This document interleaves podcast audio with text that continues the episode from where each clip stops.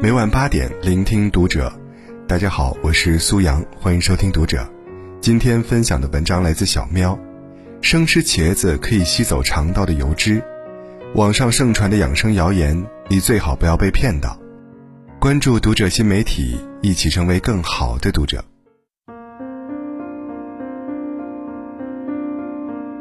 曾有段时间，生吃茄子可以吸走肠道油脂的养生偏方传得火热，超市茄子甚至因此被一扫而空。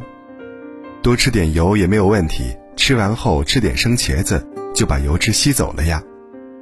类似这样的观点在网上屡见不鲜，但这一养生偏方随后便被相继爆出的网友反馈打脸。很多人因为相信了这一观点，大量生吃茄子。结果出现了胃胀、胃痛、腹泻等不良反应，不良反馈越来越多，专家终于出来辟谣。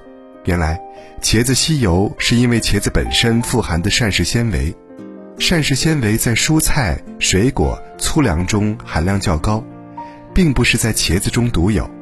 如果靠生吃茄子吸油，只能是杯水车薪，从根本上控制油的摄入量才是王道。而且实际上，茄子在烹饪时吸油与吃进肚子后吸油是不同的。生茄子进入肠胃，还是和其他食物一样被分解，并不能在肠胃中吸油脂。另外，大量生吃茄子还会降低人体的消化吸收功能，对于肠胃消化功能弱的人，极易引起不良反应。这场乌龙让我想起曾说过“绿豆治百病”的民间养生造谣大师张悟本。因为盲目相信一些养生偏方而造成的乌龙事件，每年都在发生。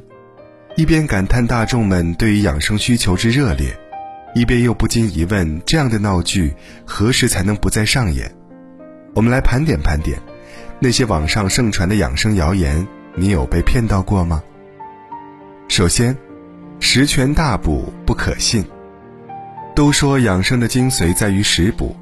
食物如何才能更好的为身体做补给，是一门很大的学问。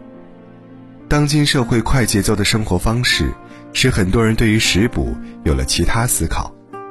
失眠吃深海鱼油，皮肤差吃葡萄籽，似乎只要听到对身体好的东西，就一股脑买来吃。与其说在食补，不如说是一种心理安慰。有些食补其实是很不可取的。第一，不吃蛋黄血脂就能降。蛋黄到底做错了什么？首先，血脂是血液中所含脂质的总称，引发心血管疾病的两大脂质是胆固醇和甘油三酯，只是血脂中的一部分而已。其中，胆固醇住在油、糖和主食里，而甘油三酯主要住在虾头、鱿鱼、动物内脏、蛋黄中，是提供能量的小能手。食用过多就会变成大颗粒的厚厚的油脂，甘油三酯水平如果很高，少吃油、少吃主食、少吃糖，它就能降得很快。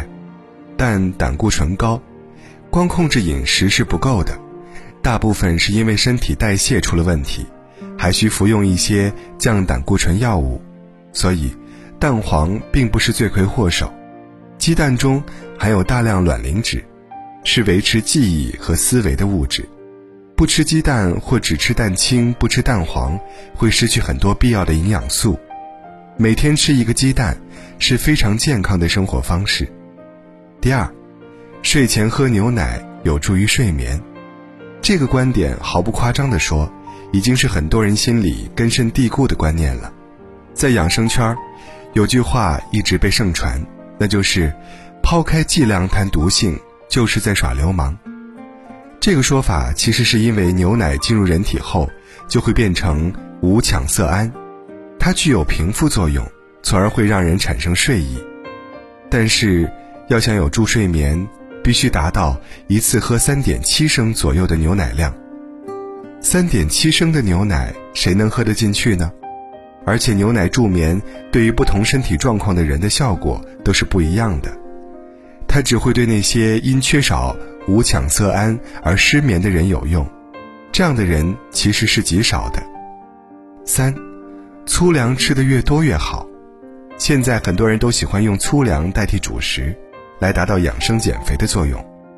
适当的食用粗粮确实对身体有好处，可以补充膳食纤维，但粗粮是极不容易消化和吸收的，过量的食用会给肠胃带来负担，不利于肠胃健康，而且。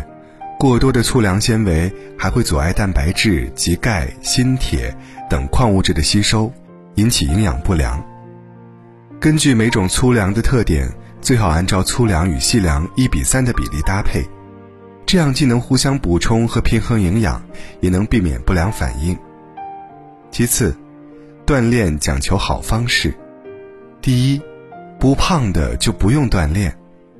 我们见到会主动去锻炼的人。大多是对自己身材体重不满意的人，以至于健身房成为减肥场所的代名词。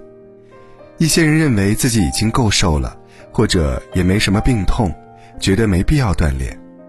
但其实身体不胖不瘦，不见得健康指标就正常。不锻炼的话，人体结构是不健康的，肌肉和脂肪的比例不对，同样影响身体状态。加强锻炼不但可以控制体重。还可以抵御疾病，长保健康。除此之外，运动会带来好心情，改善睡眠，使人精力充沛。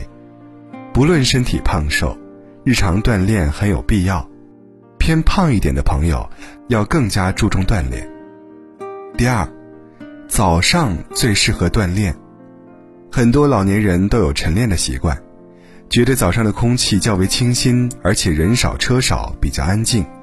最适合锻炼，其实，晨练的时间最好不要太早，因为身体经过一夜的新陈代谢，血液比较粘稠。如果运动太过剧烈，就会导致心血管疾病发生。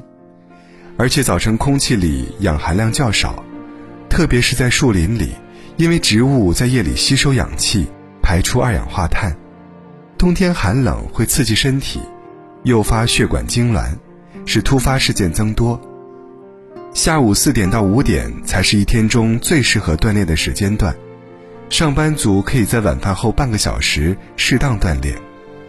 三，大量出汗可以减肥，很多尝试运动减肥的人会认为减肥等于出汗，甚至有些人在运动中减少饮水量，穿厚衣服让自己出更多汗，以期获得更好的减肥效果，但这是错误的。出汗是人体散热的重要方式。